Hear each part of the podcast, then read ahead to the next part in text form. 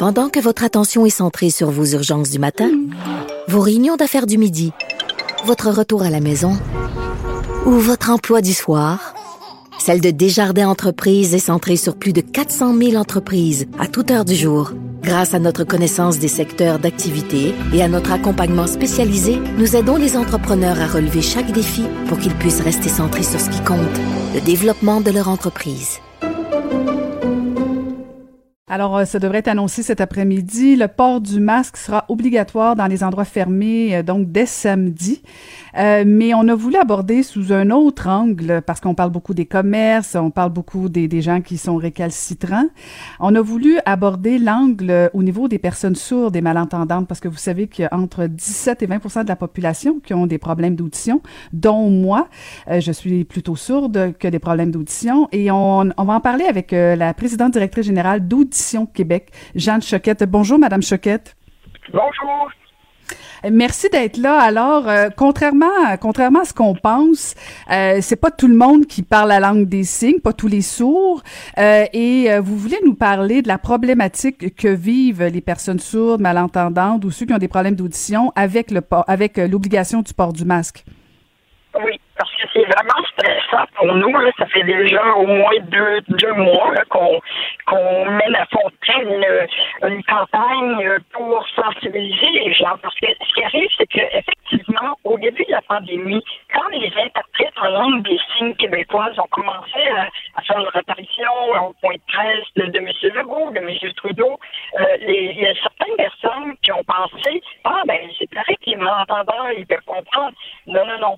Moi, je ne comprends pas la LSQ. Moi, je lis sur les lèvres. Alors, si quelqu'un a un masque opaque, euh, c'est sûr que je deviens, je l'ai vécu en fin de semaine, je me suis promené en Ontario où c'est obligatoire et je suis allé dans plusieurs commerces et euh, c'est vraiment, ça devient presque paniquant parce qu'on perd nos repères, parce que nous, on compense la perte auditive en lisant sur les lèvres.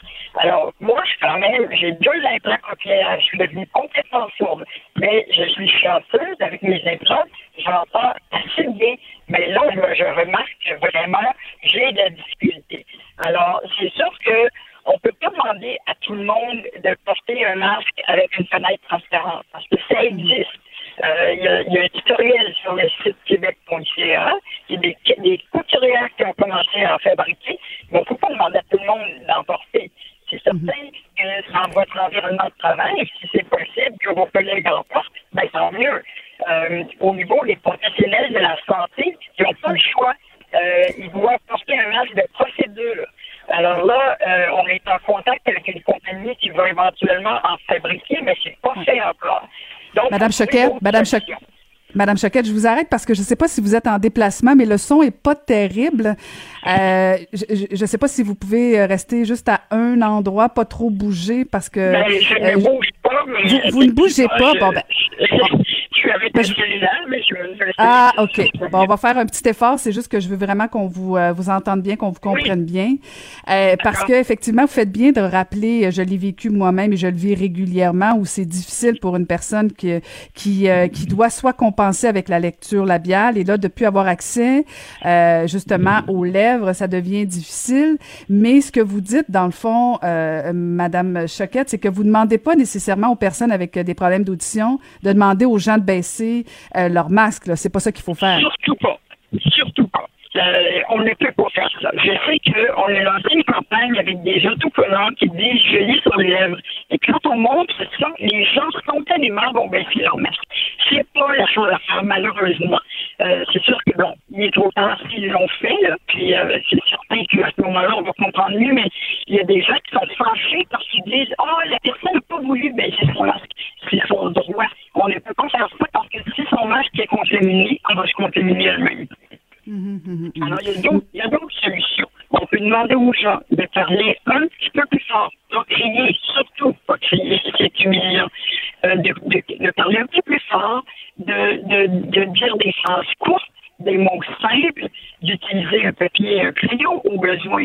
Euh, si vous avez un téléphone intelligent, la personne peut peut-être vous envoyer un texto ou même vous, vous, euh, vous téléphoner que vous puissiez, parce que maintenant, avec Bluetooth, beaucoup de malentendants ont un système, c'est avec ça que je vous parle maintenant. Beaucoup de malentendants ont un système qui envoie le son de leur téléphone directement dans leurs appareils. Alors, à ce moment-là, la personne, même si elle est en face de vous, elle peut vous téléphoner et vous allez pouvoir mieux l'entendre. Vous allez même pouvoir monter le volume de votre téléphone. Mhm. il y a des solutions il existe des solutions euh, et euh, il y a quand même aussi des masques qui existent, là, qu'on peut voir euh, les lèvres des gens. Il y a, mais bon, ils sont moins nombreux. Là. Euh, moi, j'aime toujours quand les, les, gens portent des visières parce que c'est plus facile, mais ça non plus, euh, ça protège peut-être pas autant que le masque. J'ai vu sur certaines de vos publications où de plus en plus on l'utilise le masque avec avec une couverture transparente, mais c'est pas encore répandu partout au Québec. Là. Non, non, c'est ça. Mais il y a quand même de plus en plus de gens.